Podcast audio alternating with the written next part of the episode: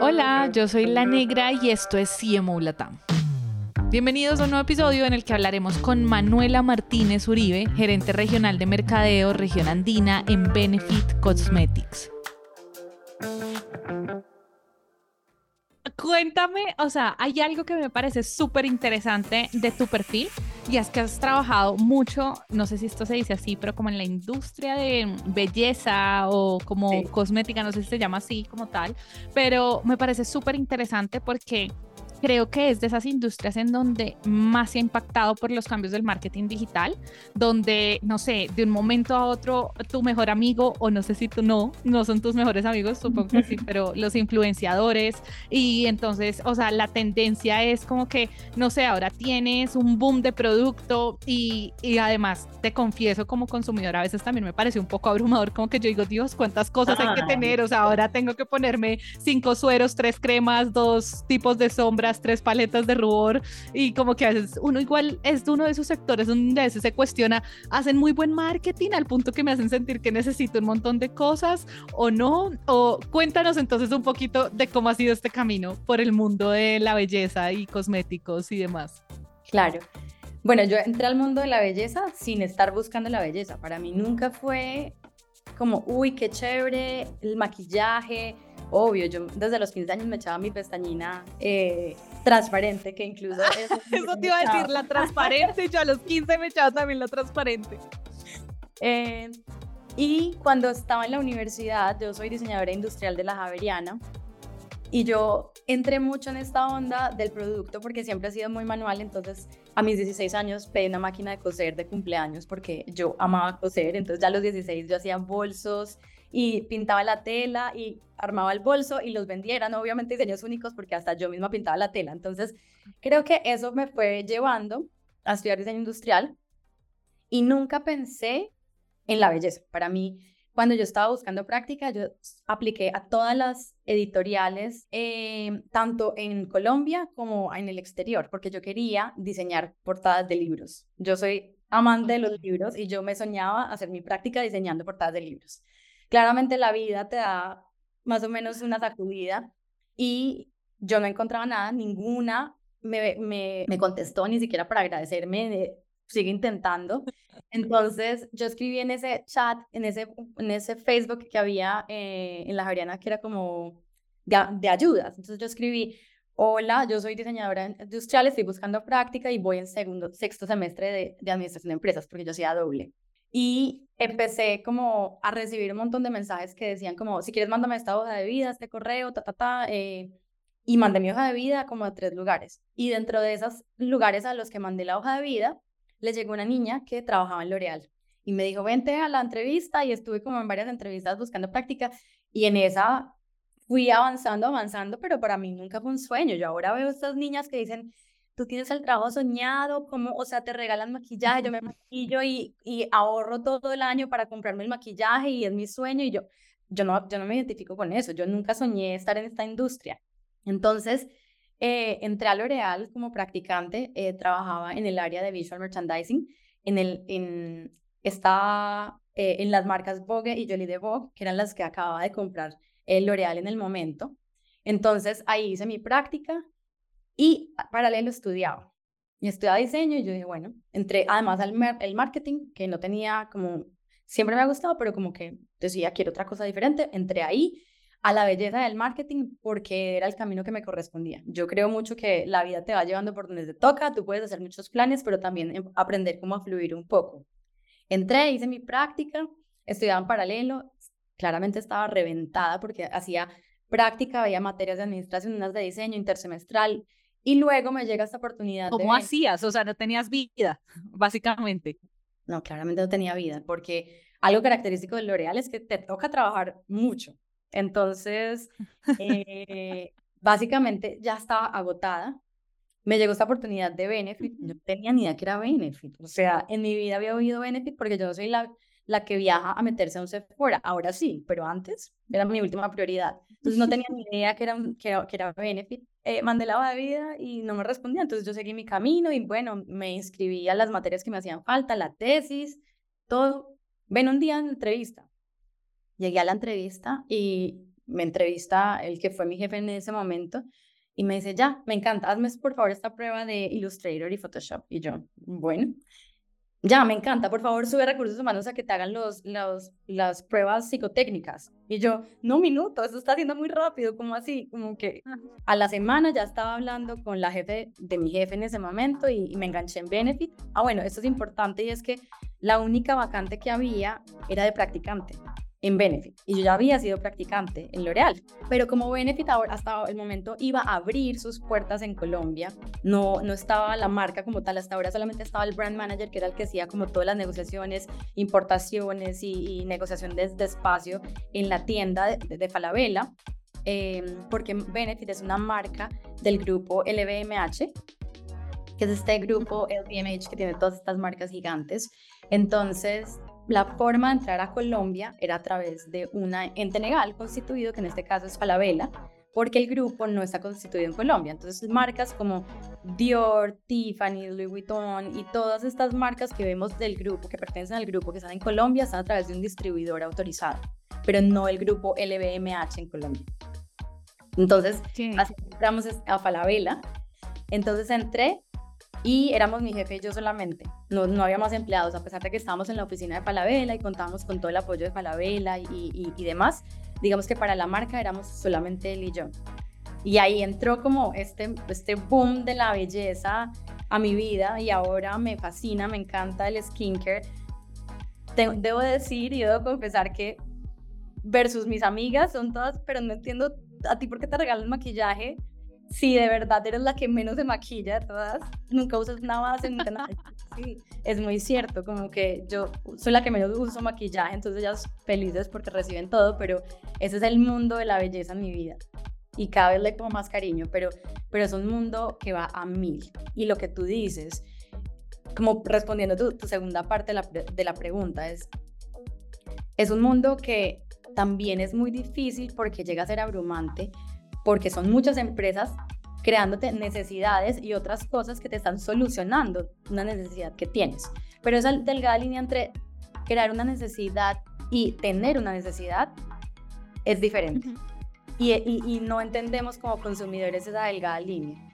Entonces, es difícil porque esto se ve no solamente en la industria de la belleza, sino en todas las industrias y ahora que estamos en un mundo tan tan consumista y, con tantas opciones y no solamente podemos comprar en Colombia, sino estando en Colombia puedo comprar en, en cualquier parte del mundo, em, el panorama se abre a un espectro de incluso de, productos de belleza. Entonces ahí entra otra dinámica diferente de este, de este mundo globalizado y es que no solamente te están vendiendo opciones y puedes, tienes al alcance como opciones de productos que no están diseñados para tu contexto, sino que ya tienes los, de tus contextos. Entonces es, es, un mundo muy abrumador si no tenemos el filtro y como, como esa educación de verdad de lo que necesitamos y nos dejamos guiar tan rápido.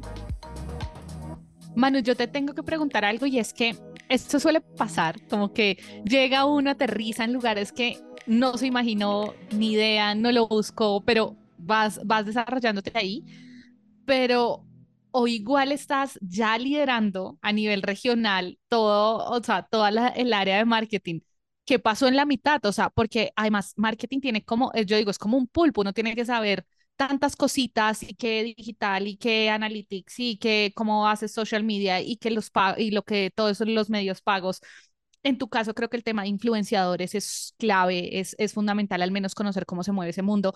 Entonces, ¿en qué momento pasa la mano que estaba diseñada, estaba de diseñadora, la mano que estaba terminando administración de empresas también, a decir, me encarreto, lo mío es el marketing, voy por esto y de pronto me, me da mucha curiosidad, ¿qué es lo que te termina enamorando de marketing como para que tú decidieras, voy a seguir por acá? Dani, esa es la historia más chistosa del mundo porque el día que estaba en la entrevista con el que, el que fue mi jefe, él me dice, listo, entonces vas a hacer esto, esto, esto y marketing digital. Y le dije, a mí no me gusta el marketing digital. Me dijo, listo, ¿Y por qué te gustaba? Pues además desde mi ignorancia, porque yo claramente nunca había estado en el marketing digital, pero no sé por qué en ese momento creía que no me gustaba pero además yo tengo un poco un problema y es que no tengo casi filtro, entonces el man me dijo, sí, sí, sí, no importa, gracias a Dios, hoy le doy gracias porque de verdad el man, súper terco, Pero me dijo, sí, sí, sí, pero no le vayas a decir eso a mi jefe, por favor. No importa, pero no le vas a decir eso. Sí, a mi sí, sí, pero no tan sincera, por favor. y eso es lo que hago hoy. El, te puedo decir que el 70% de mi trabajo es marketing digital y es de las cosas que más me apasionan. Es increíble. Entonces, eso, esa, esa historia es muy chistosa y hoy me río porque además hoy sigo en contacto con él y es un crack, es el brand manager ahora eh, de México, Benefit México. Eh, y en el próximo año estará liderando el equipo de Sephora, entonces eh, es toda mi admiración para él em, y me enseñó demasiado. Creo que enamorarse del marketing es muy fácil, en mi, en mi punto de vista, porque es un mundo que te vende las cosas muy lindas, pero además que ves resultados, que siempre está cambiando, que siempre estás haciendo cosas, siempre hay retos diferentes. Claro, yo, ya voy a cumplir casi ocho años en, en Benefit y he tenido una trayectoria porque pasé de practicante a gerente regional de mercadeo liderando tres países, que eso es otra aventura diferente. Y es increíble. Y trabajar con diferentes culturas es, es complejo, pero además es, te enseña demasiado. Pero nunca paré, nunca paré. Entonces, obviamente al principio yo era la que hacía los artes, entonces yo hacía los artes de la tienda, era la que posteaba en redes sociales, era la que hablaba con la influenciadora, la que empacaba la caja. Yo creo que para entrar a Benefit tú tienes que tener una maestría en empacar cajas. Entonces es como cómo vas evolucionando y vas viendo y es interesantísimo porque los puestos que ahora hay a cargo mío en los tres países, yo fui cada uno de ellos en menor proporción porque hemos venido creciendo, entonces pues el negocio se, se expande pero yo fui diseñadora de habladores de tiendas, yo fui la community manager, yo fui la que salió a presentar el producto en el evento de influenciadores, yo hice todo eso que ellos estaban haciendo. Entonces, es, es demasiado como reconfortante ver para atrás y ver como al principio fue tan duro porque éramos mi jefe y yo haciendo todo. Entonces, él siendo brand manager y yo practicante de, de diseño en el área de marketing, que yo era la única del área de marketing. Y los dos salíamos y abríamos tiendas. Entonces, la primera tienda que abrimos fuimos los dos y montando la tienda, desempacando exhibidores, productos. Al otro día íbamos, entrenábamos el equipo. Eh, al otro día estábamos en, la, en el periódico hablando de que Benefit iba a abrir sus puertas. Al siguiente día estábamos con la influenciadora o la youtuber eh, mostrándole el producto y creando contenido con ella y hacíamos todo juntos y así tuvimos casi año y medio. Solo los dos. Entonces, yo creo que es, es increíble esa oportunidad que yo tuve de poder estar en un poquito de cada área. Claro, la profundidad que ahora se maneja no la manejaba yo, pero es ver un poquito de cada área, eso, eso enriquece mucho la labor que yo hago en este momento. Manu, yo, y tengo, me encanta como esta historia, que además es una historia como de amor muy genuina, me parece a mí, es como de esas historias de amor súper genuina.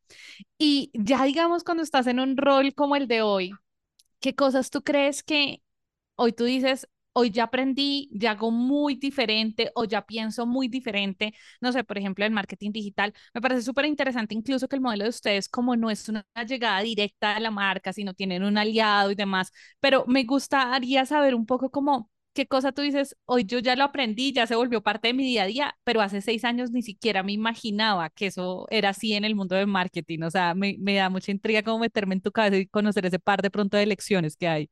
La lección número uno es nunca digas nunca, pruébalo todo.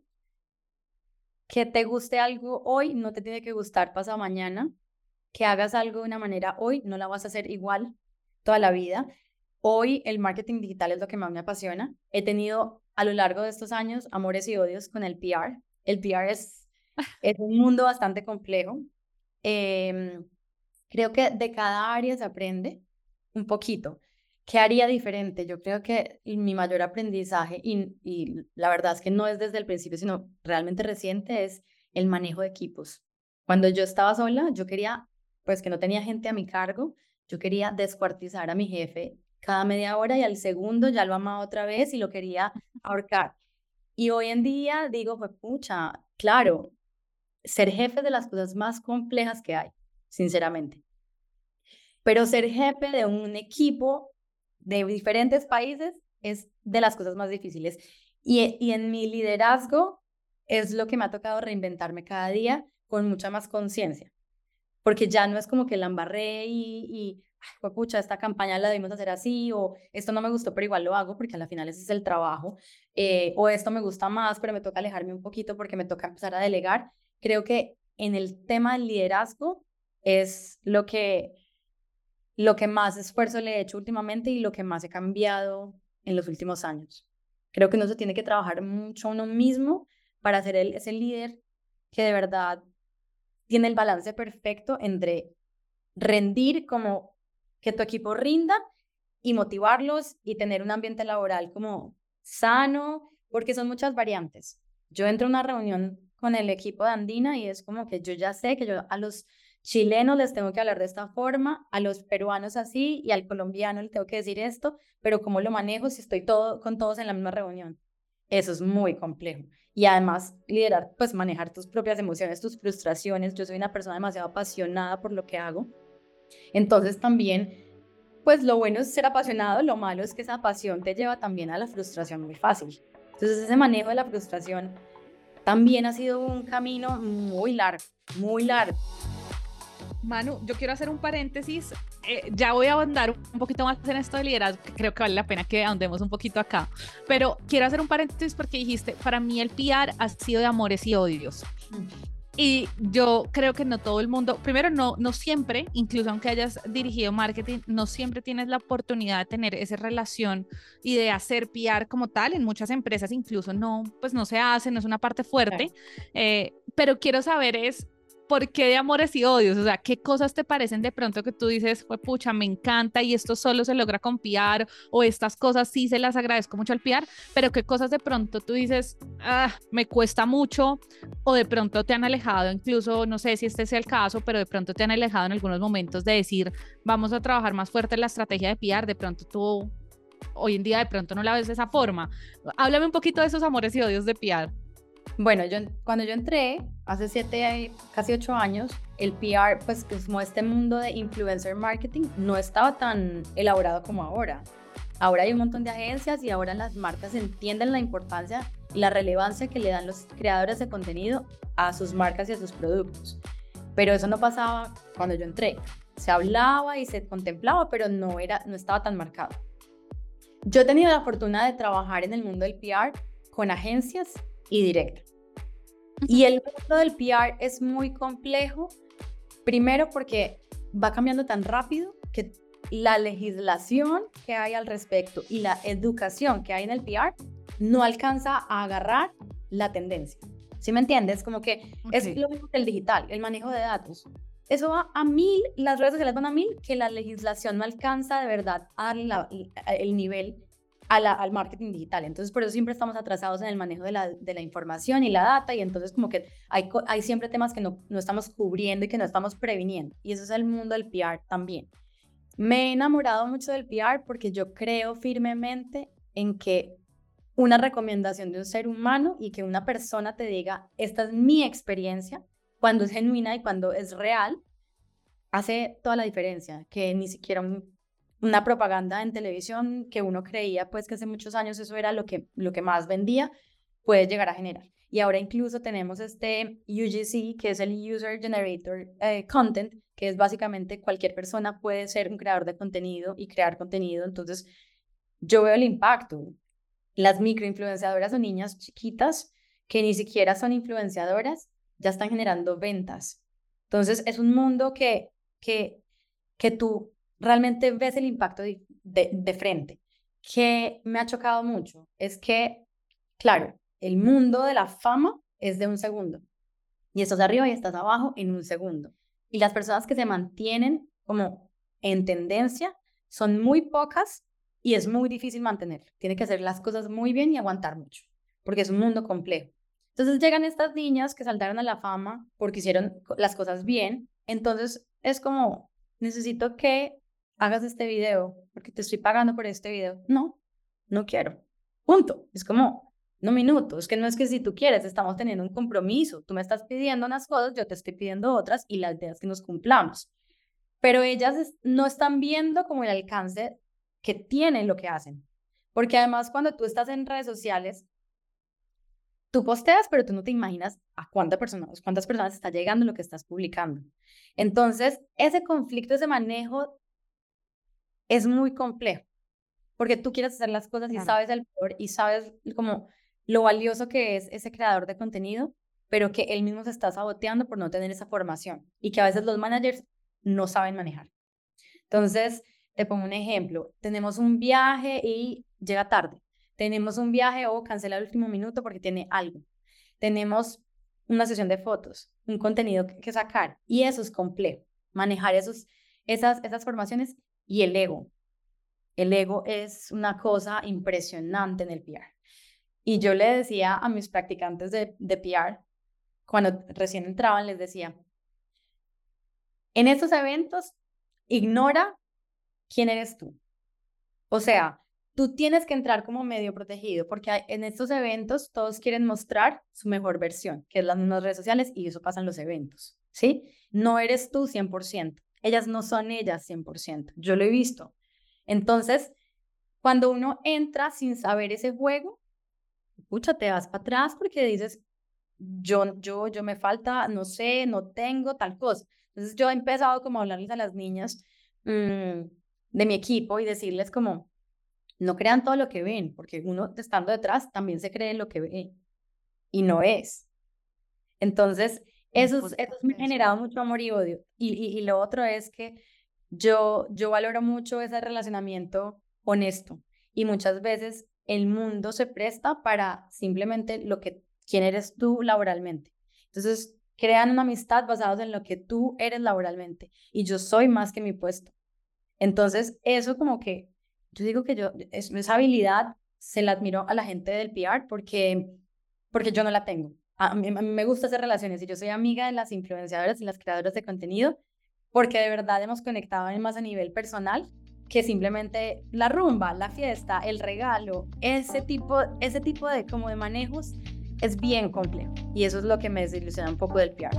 Manu, y digamos que habiendo navegado todo esto de todo esto del PR, hoy no sé, tú le das a tu equipo o si alguien hasta ahora va a comenzar, como no sé, qué consejo le darías para que, obvio, yo creo que no se puede mitigar al 100% esto, pero sí para que de pronto lo haga mejor o de pronto escoja mejor con quién trabaja o de pronto diga, esta campaña la deberíamos estructurar de X o Y forma porque, porque suena igual a un mundo muy complejo, como que ese sí que suena un mundo en donde uno dice, la experiencia es clave porque estrellarse suena fácil. Sí, total. Yo creo que el principal consejo es no olvidar bajo ninguna circunstancia que la gente está mostrando su versión curada. Y uno se le olvida, cae, empezar a compararse. Y yo de verdad veo las redes sociales como esos eventos o esos, esos ambientes como de los creadores de contenido. Claro, pero es que además es, es su trabajo.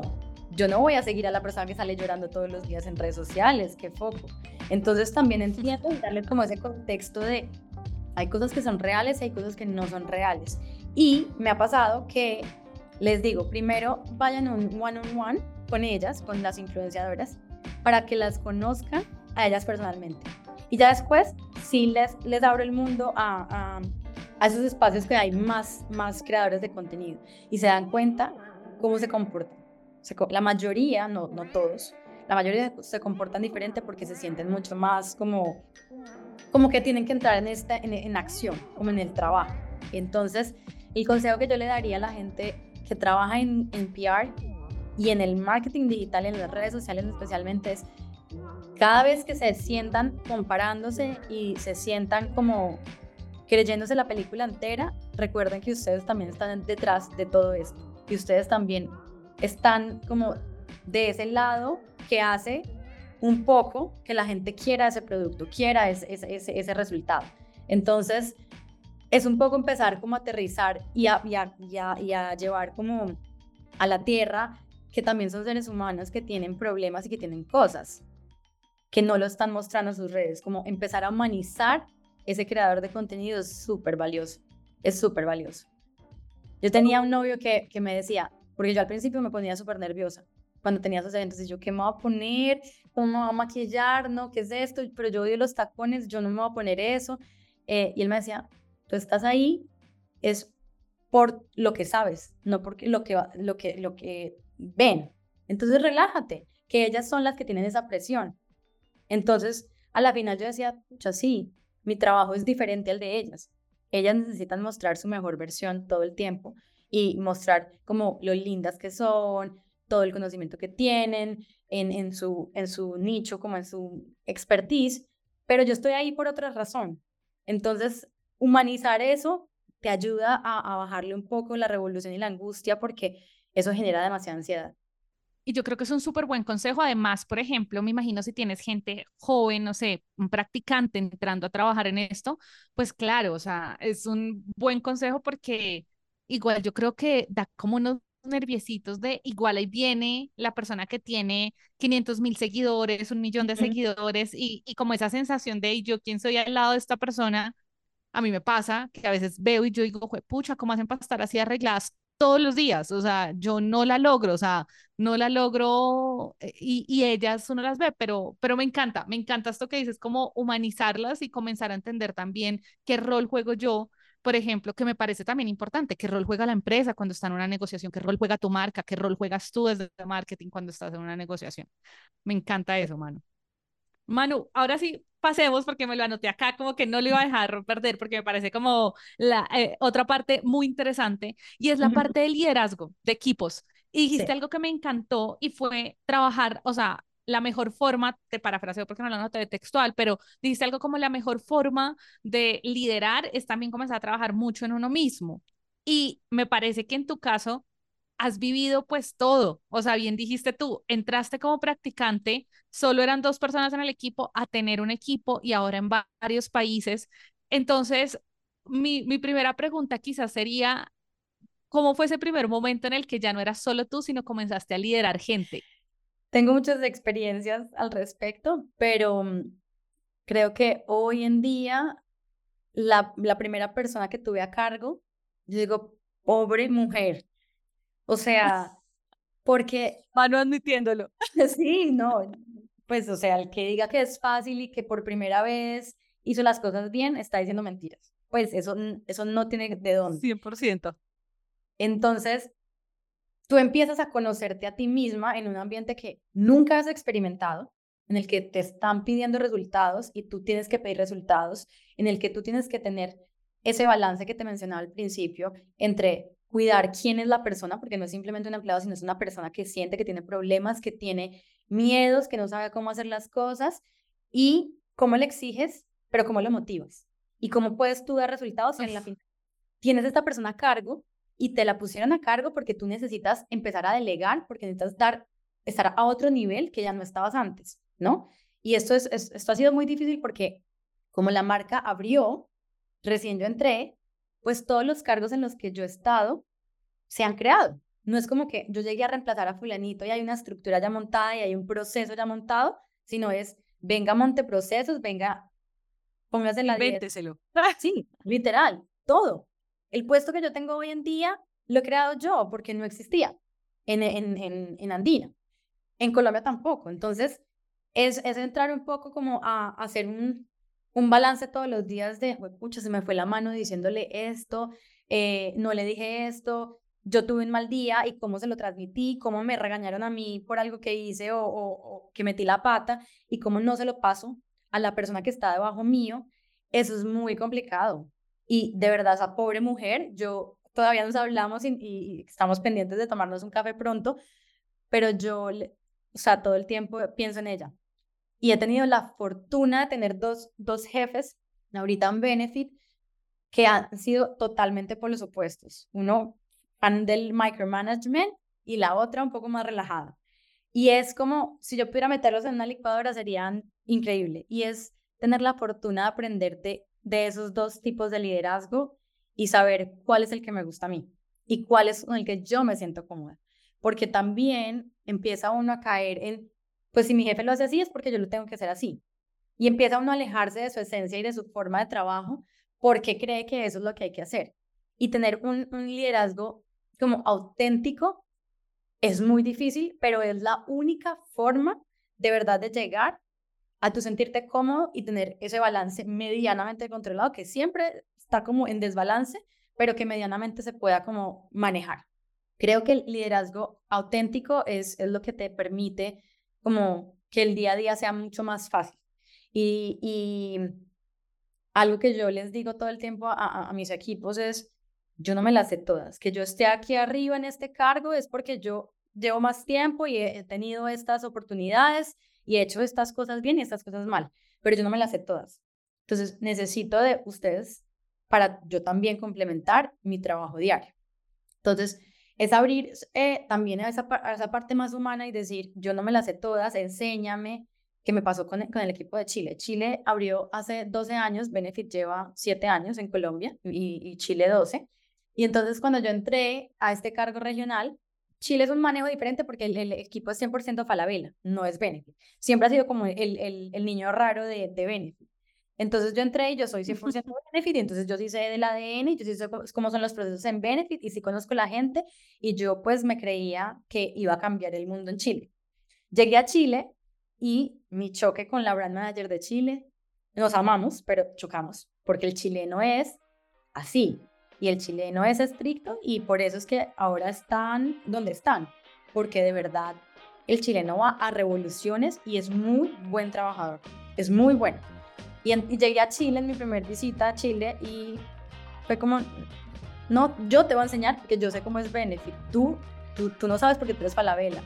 Y me pegué una estrellada horrible, me tocó agachar la cabeza y decir, listo, enséñame. Enséñame porque de verdad no sé. Yo, yo, yo siempre sé el lado de Benefit, pero no sé el lado que tú manejas de ese Benefit en Chile.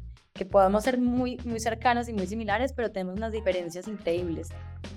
Y eso me enseñó que uno agachar la cabeza y decir, no sé, enséñame independientemente en la posición en la que estés, te da un valor y un aprendizaje que no sabes. Y hoy trabajamos increíble, pero me costó, me costó mucho ego poder llegar a ese nivel de decir, ok, enséñame tú.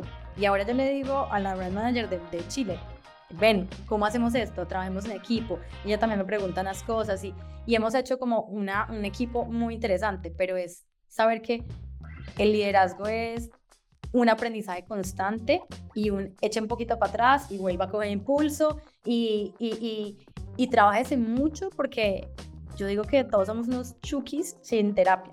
Entonces, hay que trabajarse mucho, hay que leer mucho, hay que nutrirse, hay que vivir experiencias con otras personas que te cuenten como sus formas de liderazgo, oír. Yo amo los podcasts y creo que hay colombianos haciendo unos podcasts increíbles que también hablan de liderazgo y de, emprendimiento.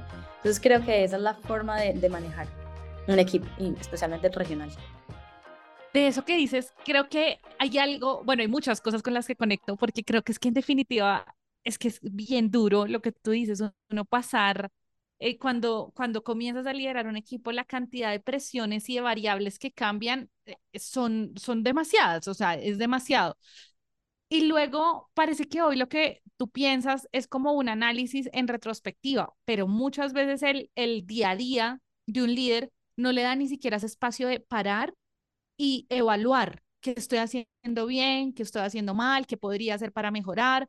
Mm, entonces me da curiosidad, por ejemplo, yo hace poco caí en cuenta como nos hace falta más feedback. Uno habla mucho de estamos abiertos al feedback, pero decir que estás abierto al feedback no es necesariamente estar propiciando todo el tiempo el feedback. Esas son dos cosas muy diferentes. Sí, uno puede tener la puerta de la oficina abierta y nadie, nadie entrar en todo el año. Entonces, como que yo digo, a veces uno también se tiene que incluso preguntar por qué, aunque tengo la puerta abierta, pareciera que nadie le interesa entrar.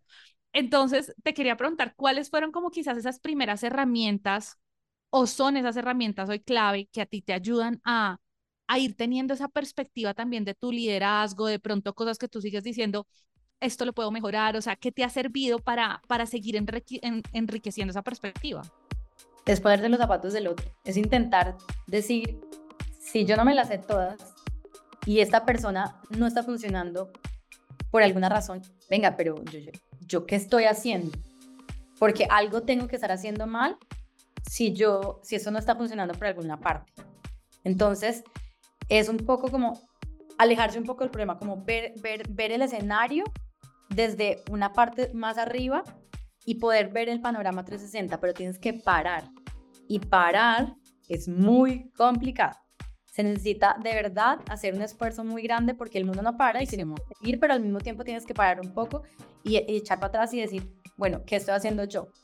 ¿Cómo lo puedo cambiar yo? Dejar de esperar que el otro cambie porque el otro no va a cambiar o de pronto no tiene nada que cambiar, sino que eres tú y, tú no estás dando las instrucciones correctas, que me pasaba al principio, porque yo no decía las instrucciones correctas, me costaba delegar.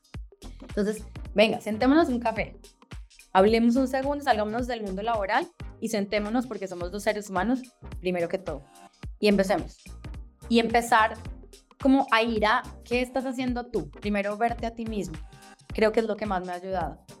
Y, aquí conecto con lo que hablábamos anteriormente, cómo me estoy conociendo yo. Hace poco hice un curso de, un taller de el Enneagrama con Santiago Molano y yo decía, no puedo... Lo he escuchado, súper famoso. O sea, lo amo, soy fan, fan, fan, fan.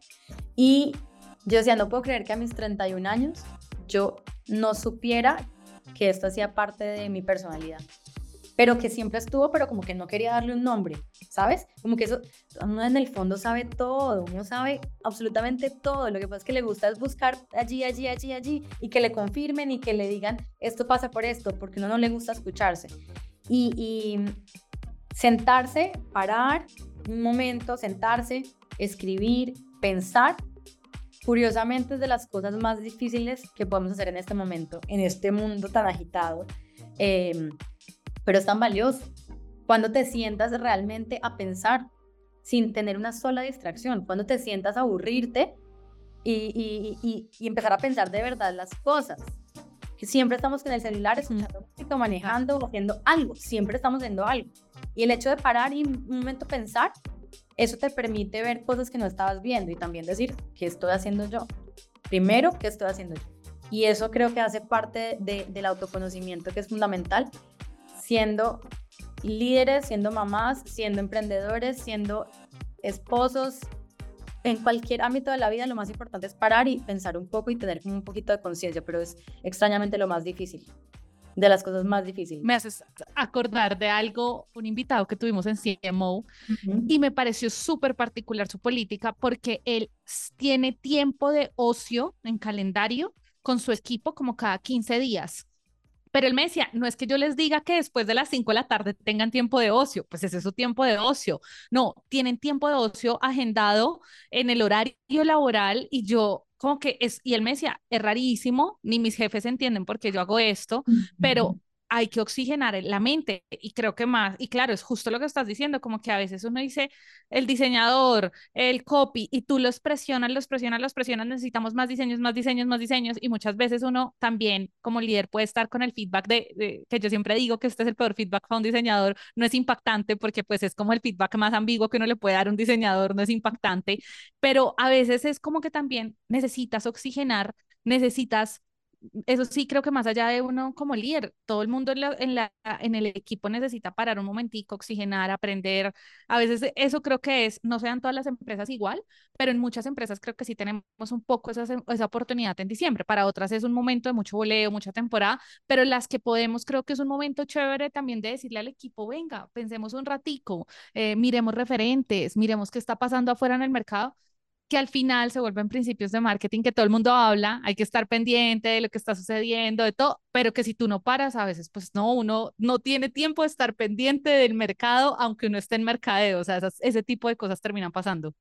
Total, es querer seguir andando con el carro recalentado. ¿Cómo vas a hacerlo? Para un segundo, soluciona el carro y sigues andando y va a andar mucho mejor, pero es como con esas ganas de seguir dándole al carro que ya está recalentado y, y, el ser humano tiene que parar.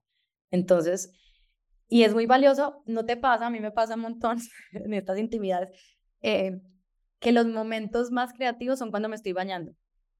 Pero es por eso, porque no estoy como en nada, sino que estoy teniendo tiempo de ocio, sean 8, 15 minutos, lo que sea que me esté, me esté demorando. Tengo las mejores ideas porque no estoy haciendo otra cosa, no estoy distraída. Y eso es muy valioso. Total. Sí. Manu, qué nota. O sea, se quedó corto el tiempo, casi siempre pasa esto, pero hoy lo disfruté muchísimo. O sea, siento como que es un parche hablar contigo. Qué nota haberte tenido por acá. En serio, muchas gracias por aceptar la invitación. Y si alguien quiere conectar contigo, pues no sé cuál es la forma más fácil para que se comunique y conecte contigo. Dani, me encantó. De verdad me lo disfruté demasiado. Eh, pueden conectar conmigo en LinkedIn, Manuela Martínez Uribe. Ahí pueden de verdad em, conectar conmigo. También mi correo electrónico por si quieren eh, escribirme, manuelamuribe.gmail.com. Y de verdad feliz de hablar con la gente porque creo que, creo que hay mucha tela por cortar, como, como decimos. Eh, me Hasta le falta volumen 2. feliz, feliz además, porque además este es mi sueño. Quiero que sepas que amo los podcasts y siempre me había soñado estar en uno, entonces de verdad, muchas, muchas gracias. Muchas gracias. Sueño cumplido, Manu. No, pues Manu, en serio, gracias, muchas, muchas gracias. Qué rico haberte tenido por acá. Le agradecemos a Manuela por su tiempo. Si algo de esta conversación les quedó sonando, quieren comentarlo, hablarlo, incluso la verdad si nos quieren proponer invitados, resolver dudas, pueden escribirnos por nuestros canales arroba CMO-latam o en nuestro WhatsApp más 57 317 316 91 96. Este episodio fue posible gracias al equipo de Naranja Media. Yo soy La Negra y nos vemos muy pronto.